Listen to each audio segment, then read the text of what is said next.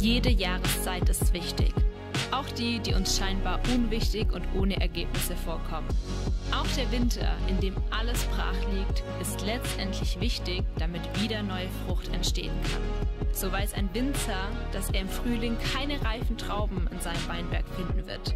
Und er beklagt sich auch nicht im Winter, wenn der Weinberg absolut karg dasteht. Er weiß, jede Jahreszeit ist zentral, damit am Ende gute Frucht entsteht. In dieser Serie wollen wir entdecken, dass Gott auch mit unserem Leben durch verschiedene Abschnitte geht und dass auch die, die uns karg vorkommen, wichtig sind, damit neues Leben und Frucht entstehen kann. Zu seiner Zeit.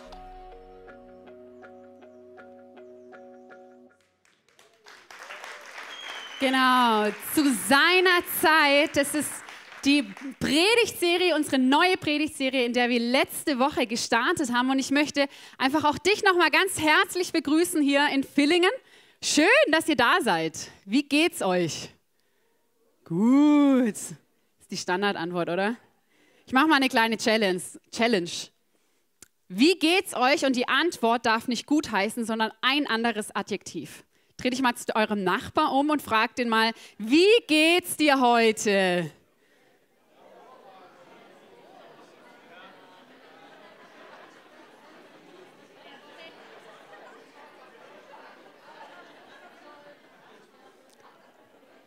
Okay, eigentlich solltet ihr schon durch sein, wenn ihr ein Adjektiv geantwortet habt. Ich habe hier hervorragend gehört, dass ihr merkt, es wird schon schwieriger, wenn die Standardantwort nicht einfach nur gut heißt, oder? Und so oft denken wir auch als Christen sowieso, ja, in unserem Leben müsste es doch eigentlich so sein, dass unser Leben immer gut ist, oder? Und sowieso, hier in so einer ICF-Kirche erst recht, oder? Weil jeden Sonntag gibt es hier vorne so ein paar Hansele, die abgehen und springen und denken, das Leben ist einfach nur toll und easy, oder? Und selbst das, wir lesen es ja auch in der Bibel, oder? Also ich meine, so Unrecht haben wir hier vorne ja auch nicht, wenn wir rumspringen. Weil in der Bibel heißt, und das ist tatsächlich eines meiner Lieblingsverse zurzeit, also meine Lieblingsverse ändern sich regelmäßig, aber dieser Lieblingsvers, der steht in 2. Korinther 3, Vers 18.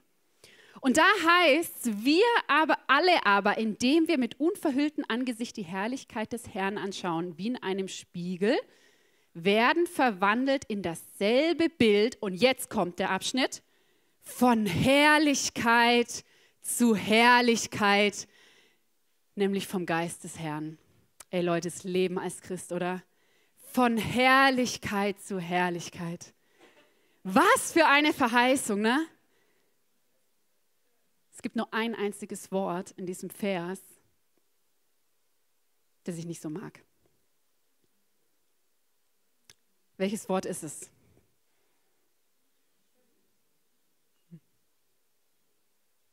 Zu.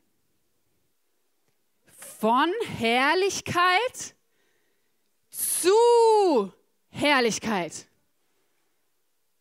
Hier wird verheißen in der Bibel, dass wir als Christen von Herrlichkeit zu Herrlichkeit gehen. Und wir alle lieben es, oder? Und wir sind hier gerade in dieser Serie, wo wir die verschiedenen Jahreszeiten anschauen. Und ich werde mit euch, jeder von euch, nachdem ihr letzten Sonntag in David gehört habt, ihr liebt den Frühling. Ihr liebt es, wenn dies, wieder die Sonne kommt, die Sachen hochwachsen, wenn die Verheißungen Gottes da sind und wo du Gott einfach so nah spürst. Du läufst durch den Alltag und du spürst Gott einfach. Und ich kann versprechen, jeder von euch wird den Herbst lieben. Also nicht den Herbst vielleicht immer vom Wetter, aber den Herbst, was es in diesen Jahreszeiten bedeutet. Es bedeutet nämlich Ernte. Ey, und dann sehen wir endlich mal die Früchte. Das ist herrlich, wenn wir ernten können. Das Problem ist, wir reden als Christen oft nur von Frühling, von Verheißung und von Ernte. Und nicht von diesem Zu, von dieser Zwischenzeit. Das klammern wir gerne aus, oder? Was passiert denn von Herrlichkeit zu Herrlichkeit? Da passiert nämlich eine Jahreszeit, die wir heute anschauen wollen. Und das ist die Jahreszeit des Sommers. Und ich weiß, wir hier im Schwarzwald, ja, Als ihr vorhin in der Connect-Zeit gefragt wurdet, was ist eure Lieblingsjahreszeit? Wer hat nochmal gesagt, ganz ehrlich? Ja? Ah, doch nicht so viele, wie ich dachte. Ich dachte, hey, Sommer, Leute, das ist die einzige Jahreszeit, wo es halbwegs angenehme Temperaturen hat. Und nicht äh, Minusgrade oder Nullgrade oder unter 15. Also bei mir ist ab 20. Ab 20 Grad ist angenehm. Aber der Sommer, den wir jetzt anschauen möchten, wir müssen bedenken, was wir hier in dieser Serie anschauen, ist ein Bild, das Jesus uns gegeben hat von einem Weinstock. Und wer weiß, wo Wein wächst oder wo es Reben gibt? Meistens in Gebieten, wo es ein Tick heißer ist als hier, ja? Wo der Frühling ein Tick früher kommt und der Sommer ein Tick heißer ist. Und da ist der Sommer nämlich eine Jahreszeit, wo man plötzlich ganz andere Themen hat und Herausforderungen hat. Ich habe hier mal ein Bild mitgebracht von so einer Rebe, die Jesus nutzt, was wir als Grundlage für diese Predigtserie haben. Und dazu haben wir diese Stelle aus dem Johannes 15. Und ich möchte euch echt ermutigen, wenn ihr eure Bibeln dabei habt oder zumindest eure Smartphones. Ich weiß, das ist jetzt eine Versuchung für viele, ein Smartphone in der Hand zu halten und nicht die ganze Zeit die Push-Nachrichten anzuschauen, aber ich vertraue euch, ja, dass ihr Fokus habt. Ich muss hier gerade selber meine eigenen ausstellen. Dass ihr da mit mir mitlest, weil diese Predigtserie soll uns dazu dienen, rauszufinden, ja, wie steht es denn eigentlich um unsere Jahreszeiten? Wie geht es uns eigentlich? Und in Johannes 15 ab Vers 1 heißt ich bin der wahre Weinstock und mein Vater ist der Weingärtner. Er schneidet jede Rebe ab, die keine Frucht bringt und beschneidet auch die Reben, die bereits Früchte tragen, damit sie noch mehr Frucht bringen. Ihr seid schon durch die Botschaft, die ich euch gegeben habe, beschnitten. Bleibt in mir und ich werde in euch bleiben. Denn eine Rebe kann keine Frucht tragen, wenn sie vom Weinstock abgetrennt wird. Und auch ihr könnt nicht, wenn ihr von mir getrennt seid, Frucht hervorbringen. Und dann geht es weiter. Ich überspringe jetzt ein paar Verse, weil wir nachher noch drauf eingehen. In Vers 11, ich sage euch das, dass meine Freude euch erfüllt. Ja, eure Freude soll vollkommen sein. Dieses Bild vom Weinstock ist etwas, was Jesus nimmt, um das Leben als Christ zu beschreiben. Der Weingärtner ist Gott, der Vater, der sich liebevoll um uns kümmert. Ich weiß nicht, wie dein Gottesbild ist. Aber Gott hat verschiedene Facetten und eine Facette, die hier in diesem Gleichnis so hervorkommt, ist, er ist der Weinbauer. Und wer mal einen hingegebenen Weinbauern mal kennengelernt hat, ich weiß es, meine Verwandtschaft hat einen eigenen Obstbaubetrieb, das ist Wahnsinn, mit welcher Liebe und Hingabe sie die einzelnen Reben tatsächlich anfassen und beschneiden. Das ist Gott der Vater. Der Weinstock, also der Stamm, das ist Jesus. Also wir können hier das Bild nochmal einblenden. Das, wo die ganze Nahrung herkommt, was nachher die Rebe braucht, das ist Jesus. Und wir sind in diesem Gleichnis die Rebe, wo eines Tages die Frucht hervorkommen soll. Das heißt, das Ziel, das wir als Christen haben, ist es ja, eigentlich Frucht hervorzubringen. Wieder von Herrlichkeit zu Herrlichkeit zu gehen, die Ernte zu sehen, Frucht zu bringen, damit wir auch erfüllt werden mit der Freude, wie wir gerade gelesen haben. Die Sache ist nur, wie ich vorhin ganz am Anfang gesagt habe, ist es manchmal gar nicht so leicht, immer Frucht hervorzubringen. Mary hat vorhin in der, oder Maria in der Moderation gesagt, was ist denn das Visionsstatement, das wir hier als ICF haben? Wer weiß es noch? Schwierig, gell? Als ICF ist es unsere Leidenschaft, dass Menschen Jesus Christus immer ähnlicher werden, furchtlos leben und ihr Umfeld positiv beeinflussen. Machen wir das täglich? Hm. Also ich gucke mein Leben an und gucke meine letzte Woche an und denke, wo habe ich letzte Woche mein Umfeld positiv beeinflusst? Wo sehe ich die Früchte? Wo sehe ich das, was ich tue? Und wir merken, dass es aber auch bei Gott Zeiten gibt, wo wir Zeiten der Verheißung haben, Zeiten des Sommers und Zeiten der Ernte. Was passiert denn jetzt im Sommer? Das ist jetzt die große Frage. Ne? Und ich dachte, weil dieses Gleichnis ja vom Weinstock ausgeht, fragen wir als erstes mal einen Weinbauern, was denn tatsächlich im Sommer passiert. Und dann wollen wir da mal reingehen, was das mit uns zu tun hat.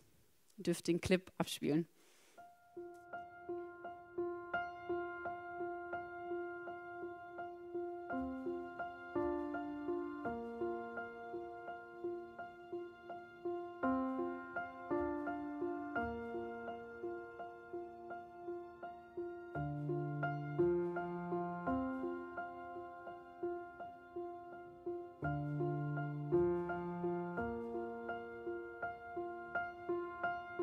Sommer wachsen die Triebe, sie werden immer länger.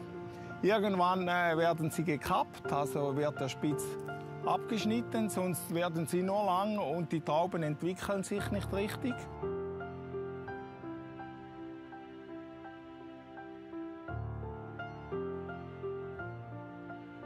Jetzt sind wir in dieser Phase, äh, wir brauchen Photosynthese. Also das heißt, äh, es wird Zucker gebildet durch die Blätter, durch die Sonne und das wird in der Traube eingelagert. Und man sagt immer, vom Blüht 100 Tage und dann sind die Trauben reif. Also wir brauchen 100 Tage und das ist so ein guter Richtwert. Der funktioniert praktisch jedes Jahr. Wir nehmen die Blätter weg, dass die Trauben Luft haben, weil sonst können sie faul werden. Und wir warten eigentlich dann, bis die Trauben äh, reif sind. Und die Trauben, die dann noch grün sind, die werden weggeschnitten, weil die kommen immer, die sind immer äh, hinten nach. Die werden nicht reif miteinander. Und dann haben wir zwei Qualitätsunterschiede. Beim Farbumschlag werden die Trauben nochmal reduziert und wir möchten eine Menge von 900 Gramm pro Quadratmeter. Und die Trauben, die je süßer, je besser, aber es gibt auch eine Grenze, 100 Töchsli, das ist super. Also von 90 bis 100, das gibt die besten Weine.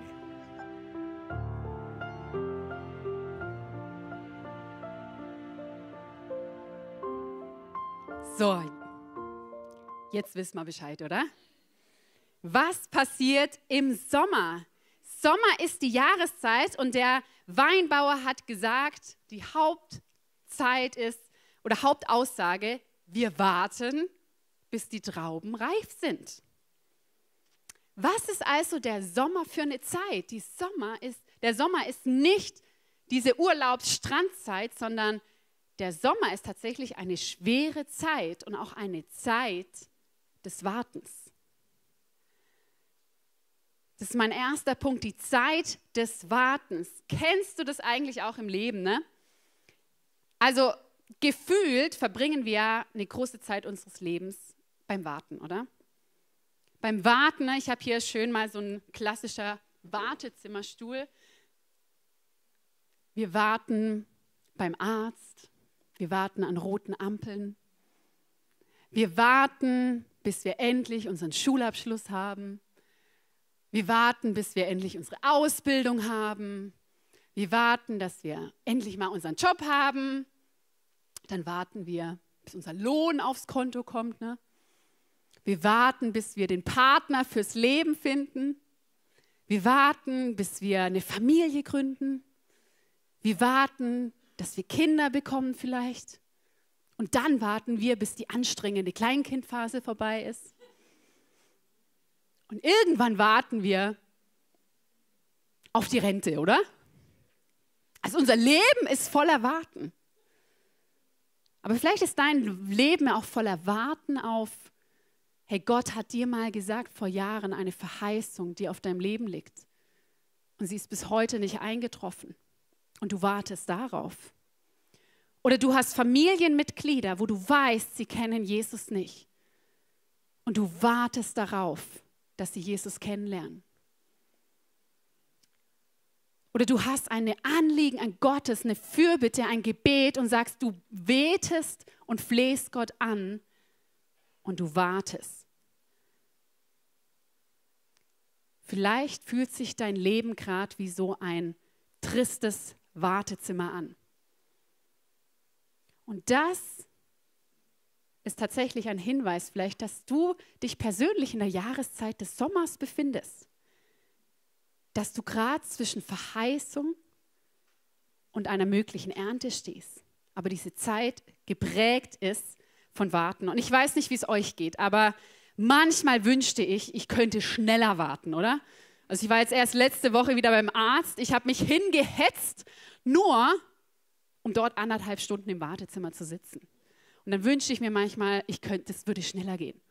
Oder kennt ihr diesen, diesen Satz, Herr, gib mir Geduld, aber, aber schnell gehen oder sofort. Genau so fühlt sich das an, diese Wartezeit. Aber ich möchte dir heute Morgen zusprechen, wenn du dich vielleicht mit einem dieser Punkte identifizieren konntest, dass du in der Wartezeit bist, kann ich sagen, du bist in guter Gesellschaft. Abraham wartete 25 Jahre zwischen Verheißung und Ernte. Josef wartete 13 Jahre. Mose wartete 40 Jahre. David wartete zwölf Jahre, bis er vom, zum, vom König gesalbt wurde, bis er tatsächlich König war. Und selbst Jesus, der selbst Gott war, wartete 30 Jahre, bis er wirkte. Und wir beklagen uns bei anderthalb Stunden im Wartezimmer. Warten ist tatsächlich etwas, was im Plan Gottes steht. Warten ist nicht etwas, was wir tun müssen, damit wir etwas bekommen, sondern warten ist der Prozess, damit wir werden, wie Gott uns haben möchte. Also warten ist nicht etwas, was du tun musst, bis etwas kommt, sondern warten ist der Prozess, damit wir werden, wie Gott uns haben möchte. Fruchtbarkeit und Frucht wächst in der Zeit des Wartens. Also wenn du momentan in, dieser, in diesem Wartezimmer sitzt, dann verschwende deine Kraft nicht, deine Umstände zu ändern, sondern frage Gott, was ist es, wo du in diesen Umständen mir begegnen möchtest? veränder nicht das Wartezimmer, sondern suche Gott im Wartezimmer. Suche ihn im Wartezimmer. Und der Sommer ist eine Einladung, eine Zeit, wo vielleicht diese Frühlingsgefühle, die Schmetterlinge im Bauch, auch zu der Beziehung zu Gott plötzlich nicht mehr da sind. Wo sich die Wartezeit zieht und du denkst, Gott, wo bist du eigentlich? Du stehst hier sonntags im Worship und ich kann versprechen, ein Großteil von euch hat vielleicht heute Morgen im Worship auch gar nichts gespürt und hatte keine Schmetterlinge im Bauch. Aber das müssen wir auch gar nicht haben. Das ist ja auch, dass wir da ganz oft denken, oh, mit mir ist was falsch. Nein, Gott schenkt uns Jahreszeiten. Gott schenkt dir den Frühling, wo du ihn total spürst und in Worship stehst und einfach nicht anders kannst, als seine Gegenwart zu genießen. Aber er schickt dich auch in den Sommer, wo du hier stehst und einfach nur anbetest und es aus purem Gehorsam machst. Das ist der Sommer.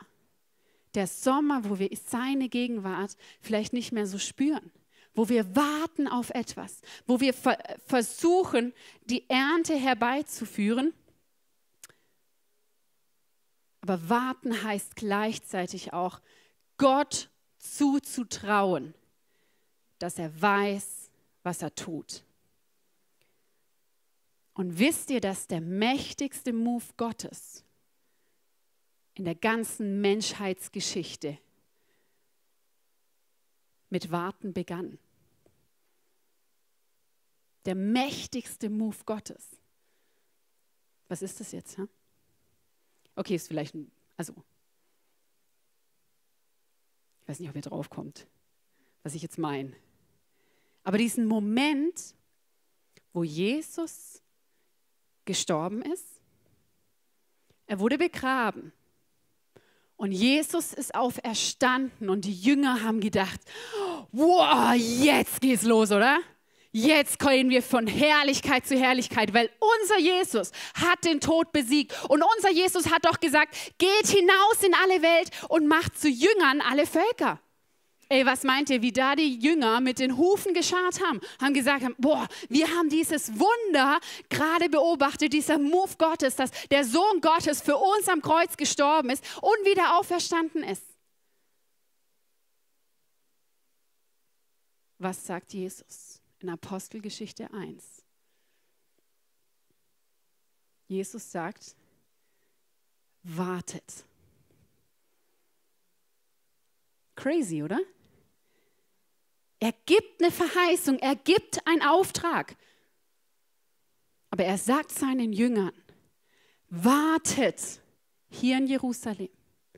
Wartet, bis die Verheißung, die ich noch für euch habe, nämlich den Heiligen Geist, bis der auf euch gekommen ist. Und dann erst könnt ihr den Auftrag erfüllen, für den ich euch berufen habe.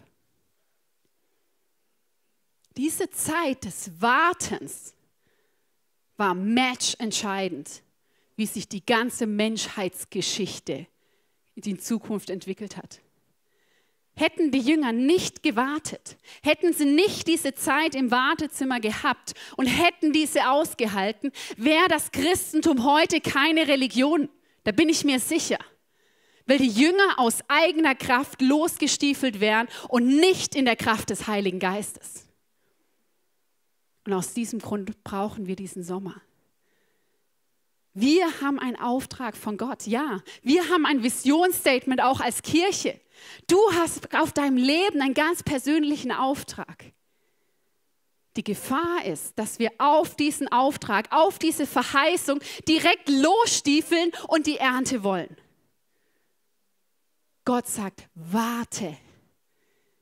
Warte, bis mein Geist, bis ich so weit in dir bin, dass du diese Dinge nicht mehr aus dir heraus tust, sondern nur noch aus ihm heraus. Das, was er damals den Jüngern gesagt hat, ist das, was er vielleicht, wenn du dich gerade in diesem Sommer befindest, auch dir gerade sagt.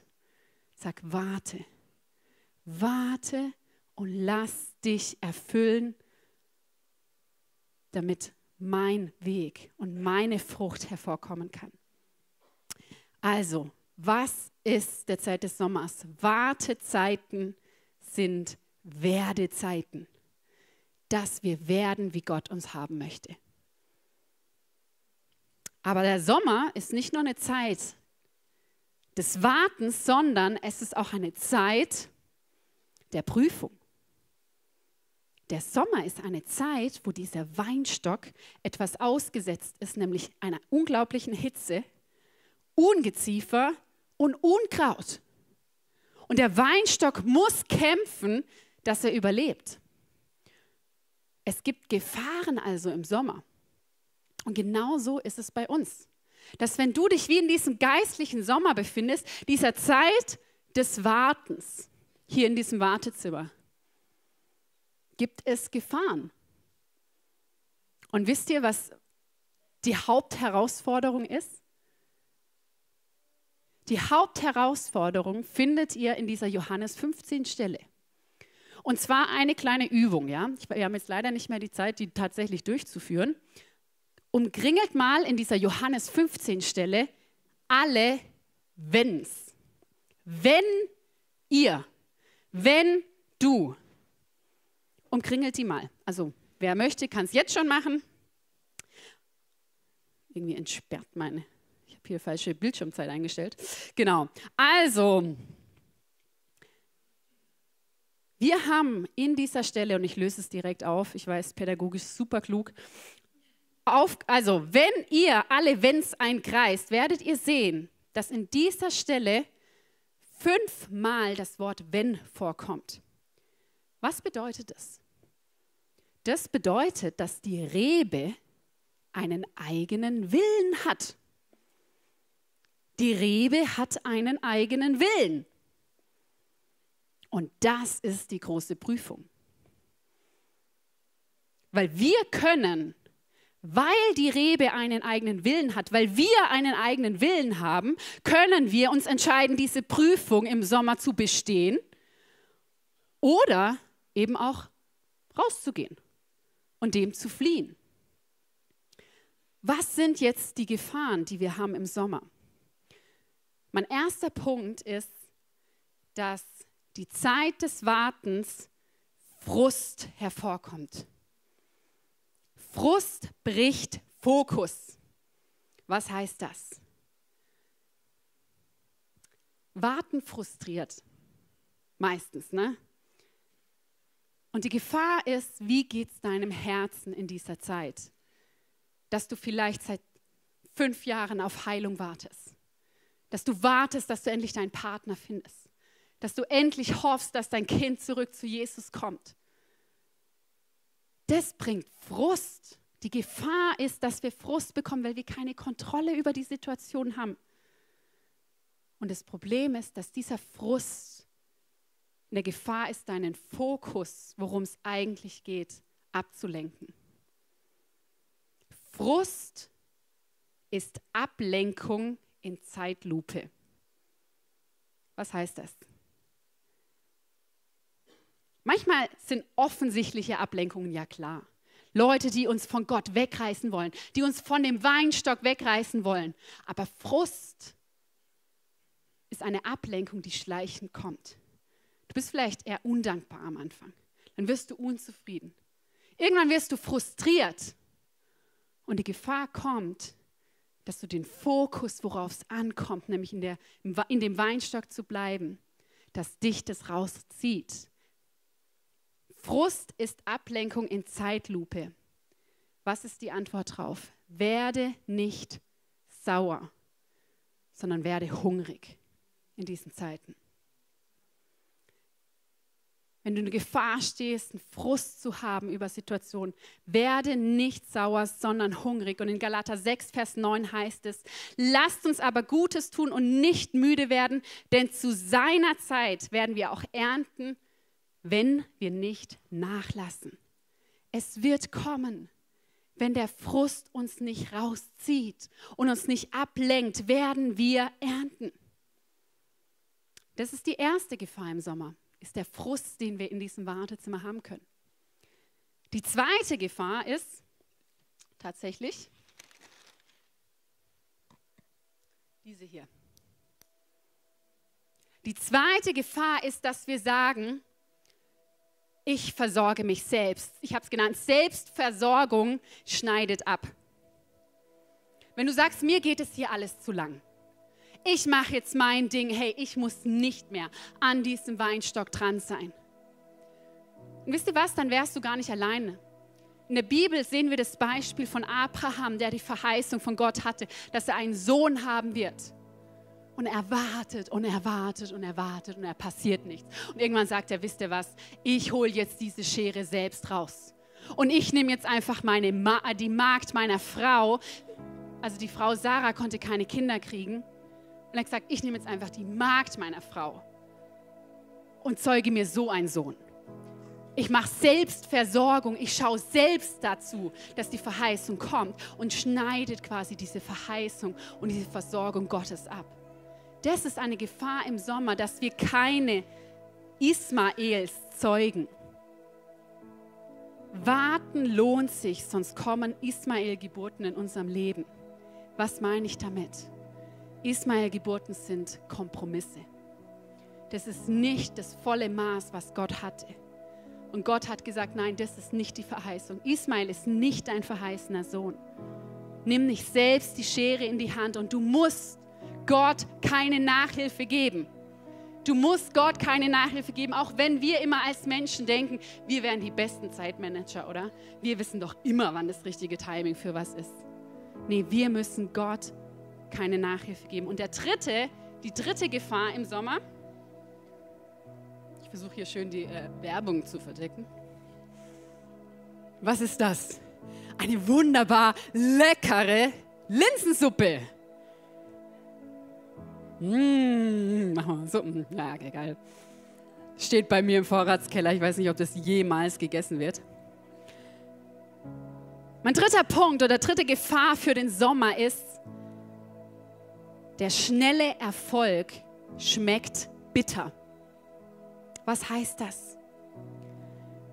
Diese Linsensuppe erinnert euch wahrscheinlich an eine Geschichte in der Bibel, an Esau. Und wer sie nicht kennt, darf sie gerne heute Mittag nachlesen. Aber Esau war einer, der gesagt hat, mir geht das Ganze zu lang. Ich habe Hunger. Ich will jetzt was und zwar sofort. Der Preis ist mir egal. Und er wollte die schnelle Ernte. Er wollte schnell seine Ernte haben und hat aber damit seine komplette Zukunft verspielt. Ein schneller Erfolg schmeckt bitter. Wenn wir anfangen im Sommer zu ernten, im Sommer die Trauben zu holen, dann schmecken diese Trauben noch bitter. So ist es im Sommer. Dieses Aushalten zu sehen, das sind Früchte, aber ich kann sie noch nicht ernten. Ich soll sie noch nicht ernten. Nutze den Sommer vielmehr, und das ist mein letzter Punkt, für die Zeit des Reifens. Was passiert im Sommer? Wir sehen, dass im Sommer, und wir haben es gehört, ich habe es jetzt mir hier aufgeschrieben, ich war nicht so gut in Biologie oder was das war für ein Fach, Photosynthese passiert. Das heißt, das Sonnenlicht der Sonne, die Energie, oh, der Daniel dreht durch, ne? So schlecht war ich gar nicht. Also, ich versuche es zu erklären. Ich erkläre jetzt nicht Photosynthese. Ich erkläre nur, was passiert. Also, die Energie der Sonne wird umgewandelt in Zucker. Und wohin wandert der Zucker? In die Trauben. Das heißt, das, was im Sommer passiert, was scheinbar unsichtbar ist. Du kannst mit deinem bloßen Auge kein Wachstum erkennen. Du erkennst nicht, dass die, der Weinstock größer wird oder die Blätter größer werden, sondern was passiert ist, dass durch die Photosynthese Reifung passiert, dass Zucker in diese Trauben kommt und die dann irgendwann auch gut schmecken. Wer will sie mal probieren? Gute Reaktion, super. Ich, ver ich, ich versteige auch das Linsengericht. Hat jemand noch kein Mittagessen? Ja, komm hier. Einen guten, einen guten. Wofür ist das ein Bild? Wenn wir denken, eigentlich passiert nichts, passiert doch etwas. diese unangenehme, schmerzhafte Stille des Sommers ist dabei eines der mächtigsten Werkzeuge Gottes. Diese unangenehme, schmerzhafte Stille ist das mächtigste Werkzeug Gottes.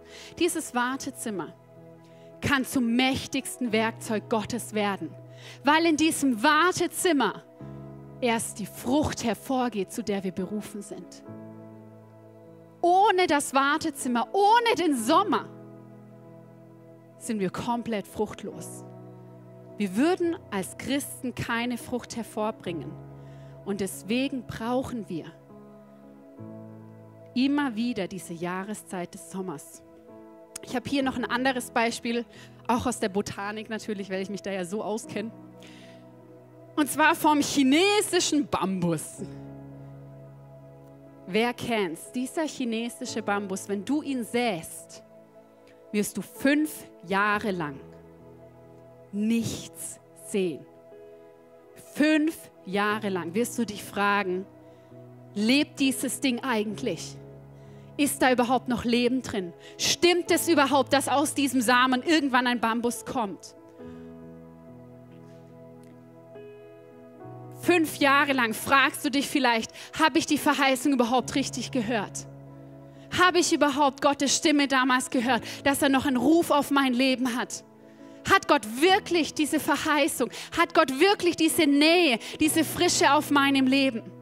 Und du siehst fünf Jahre lang nichts. Aber nach fünf Jahren wächst der chinesische Bambus in nur 90 Tagen 30 Meter hoch. Die Frage ist jetzt, wann ist Wachstum passiert? Ist der Wachstum in den 90 Tagen passiert? Oder in den fünf Jahren davor?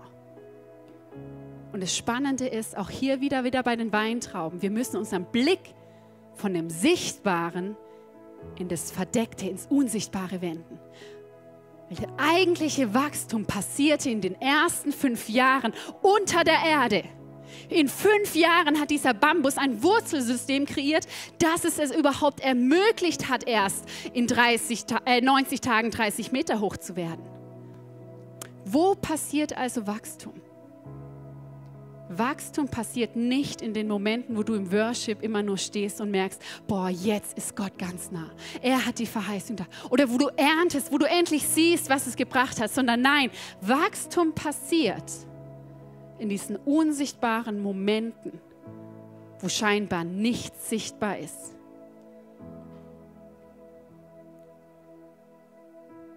Und in Römer 5, Vers 4 bis 5 heißt es, Geduld macht uns innerlich stark. Wieder, im, nicht im Sichtbaren, sondern im Unsichtbaren macht es uns stark. Und das wiederum macht uns zuversichtlich in der Hoffnung auf die Erlösung. Oder ein Abschlussvers aus Jesaja 40, Vers 31. Und diesen Vers möchte ich zusprechen für alle, die sich gerade im Wartezimmer befinden. Die sagen, eigentlich ist mein Glaubensleben wie im Sommer. Es hat toll gestartet. Ich war so begeistert. Aber irgendwie fühlt sich es gerade nicht mehr so an. Gott fühlt sich so fern. Und du bist in diesem Wartezimmer und Gott hat diese Verheißung vor dich. Doch die, die auf den Herrn warten, gewinnen neue Kraft. Sie schwingen sich nach oben wie Adler. Sie laufen schnell, ohne zu ermüden. Sie gehen und werden nicht matt. Was ist also unsere Aufgabe im Sommer? Die Aufgabe im Sommer ist es, auf den Herrn zu warten. Wie viele Bibelstellen gibt es in dieser Bibel? Und ich habe in der Vorbereitung auf heute viele mal gelesen und rausgesucht. Es gibt unzählige Bibelstellen, wo es heißt, harre auf den Herrn, warte auf den Herrn, warte auf ihn das ist unsere Aufgabe im Sommer, in ihm zu bleiben. Bleibe in ihm als Rebe. Bleibe in ihm in schwierigen Zeiten. Bleibe in ihm und schneide dich nicht selbst ab. Bleibe in ihm und ernte nicht zu früh. Bleibe in ihm und lass dich nicht frusten, sondern bleibe in ihm und werde reif. Und Reife kommt meistens nur außerhalb unserer Komfortzone, wie es im Sommer passiert.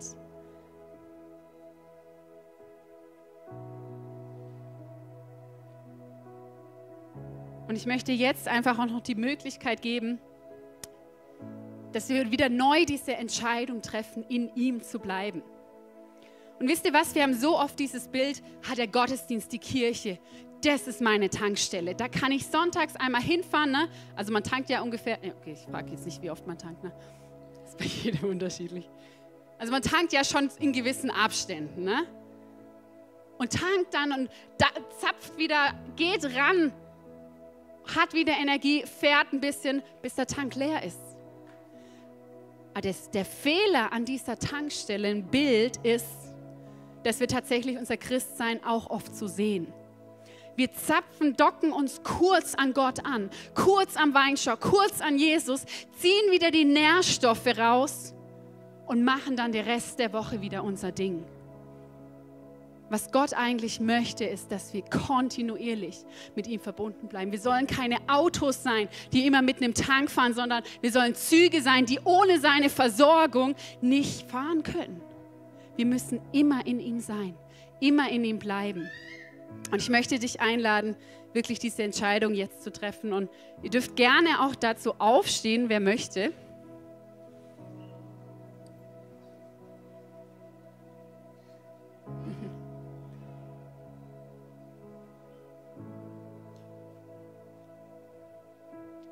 Und zwar möchte ich zwei Gebete sprechen.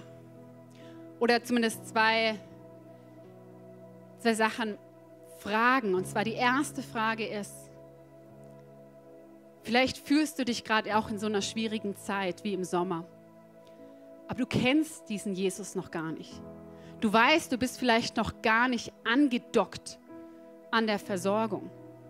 Du weißt, du hast gar nicht die Versorgung, die es bräuchte. Da möchte ich dich einladen, dass du heute diese Entscheidung treffen kannst, in ihm zu sein, zu sagen, ja Jesus, mein Leben gehört dir, meine Rebe möchte ich in diesen Weinstock machen. Und wir haben hier diese vier Symbole, die genau das beschreiben. Wir sehen hier einerseits die Liebe, die Liebe in unserem Gleichnis vom Weinbauern, von Gott, der gesagt hat, hey, ich habe einen Plan für dich als Rebe, ich habe eine Berufung für dich auf deinem Leben, dass Frucht hervorkommt. Aber das Problem ist, dass wir Menschen alle in der Gefahr waren, uns selbst zu versorgen. Wir haben uns nicht angedockt am Weinstock, sondern wir haben selbst sind unsere eigenen Wege gegangen und das spiegelt diese Weggabelung. Wir sind unsere eigenen Wege gegangen und haben versucht, uns selbst hervorzubringen, selbst ein gutes Leben zu führen. Und haben gemerkt, wir scheitern kläglich. Und dieser Weinbauer hat gesagt, hey, ich schicke meinen Sohn, dass er wird wie wir, dass es Versöhnung kommt und dieser Sohn Jesus ist am Kreuz für uns gestorben, wurde begraben und ist wieder auferstanden, damit wir jetzt angedockt sein können. Und diese Krone bedeutet, dass wir jetzt sein können wie er. Dass unsere Trauben, unsere Rebe königliches wie Geschmack hat. Ne? Ihr merkt es bei, bei Wein, es macht einen Unterschied, woher der Weinstock kommt. Und wenn du heute diese Entscheidung treffen möchtest, möchte ich dich einfach herausfordern und fragen, möchtest du heute dein Leben Jesus geben?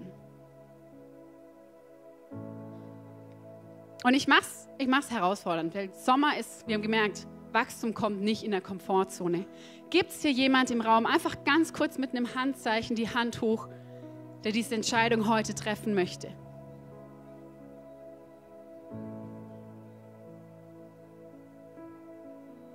Okay, danke schön. Dankeschön. Alles klar. Auch wenn ich dich jetzt nicht gesehen habe, ich sehe leider irgendwie nicht so viel hier von hier vorne. Möchten wir jetzt gemeinsam ein Gebet sprechen. Vielen Dank für das, dass du dich gemeldet hast. Und auch wenn du dich nicht gemeldet hast oder von zu Hause zuschaust, sprich dieses Gebet einfach mit und Gott hört's. Danke, Jesus, dass du am Kreuz für mich gestorben bist. dass du deine, äh, meine Sünden auf dich genommen hast. Dass du begraben und auferstanden bist. Dass ich jetzt ein neues Leben haben kann. Jesus, ich möchte in dir bleiben. Ab heute möchte ich dir bedingungslos nachfolgen. Fülle mich mit deinem Heiligen Geist und zeige mir den nächsten Schritt. Amen. Wenn du dieses Gebet jetzt mitgebetet hast, haben wir jetzt gleich auch noch ähm, Gebetsteams rechts und links stehen, wo du hingehen kannst. Oder wir möchten dir auch zum Beispiel eine Bibel schenken, die du am Ausgang bekommst. Und wir würden uns freuen, da einfach mit dir diesen Weg gemeinsam zu gehen. Und jeden anderen möchte ich jetzt einfach noch einladen, wirklich nochmal zu beten und zu sagen, ja, ich segne euch damit dass wir auf den Herrn harren, wie es in Jesaja heißt. Jesus, ich bete für eine richtige Perspektive in Zeiten des Wartens und des Sommers. Jesus, ich bete, dass Reife hervorkommt, dass wir in dir bleiben. Jesus, ich möchte, ich wünsche mir so sehr, dass wir eine Kirche sind, die reife Frucht hervorbringt. Jesus, schenk uns wirklich Geduld und das Harren auf dich. Und ich segne euch damit, dass ihr neue Kraft bekommen werdet. Dass ihr aufsteigen werdet wie Adler, wenn ihr sein, äh, euer Herz ihm hingebt. Jesus, unser Herz gehört dir allein. Amen. Video vorbei. Message beendet. Ich hoffe, es hat dir gefallen. Ich hoffe, du wurdest inspiriert. Falls ja, abonniere gerne den Kanal, gib uns einen Like, Daumen nach oben, aktiviere die Glocke, sodass du keinen Content mehr verpasst. Hey, du siehst auf dieser Seite eine Auflistung von all unseren Locations, an denen wir dich so gerne auch mal physisch begrüßen würden. Du hast auf dieser Seite eine Möglichkeit, uns mit deinen Finanzen zu unterstützen, via PayPal QR-Code oder via andere Zahlungsmethoden. Die findest du unten in der Videobeschreibung. Falls du heute dein Leben Jesus gegeben hast, dann haben wir wirklich Grund zur Freude und Grund zum Jubeln. Lass uns das gerne mitteilen. Nutze hierfür einfach das Kontaktformular und dich so gerne kennenlernen. Und auch wenn du schon lange mit Jesus unterwegs bist, möchten wir gerne von dir hören, was Jesus so in deinem Leben wirkt. Nutze dafür in der Videobeschreibung den Button Praise Report und lass uns von, voneinander hören. Hey, ich freue mich auf dich, dich kennenzulernen und was Gott so in deinem Leben noch so vorhat. Bis bald. Ciao.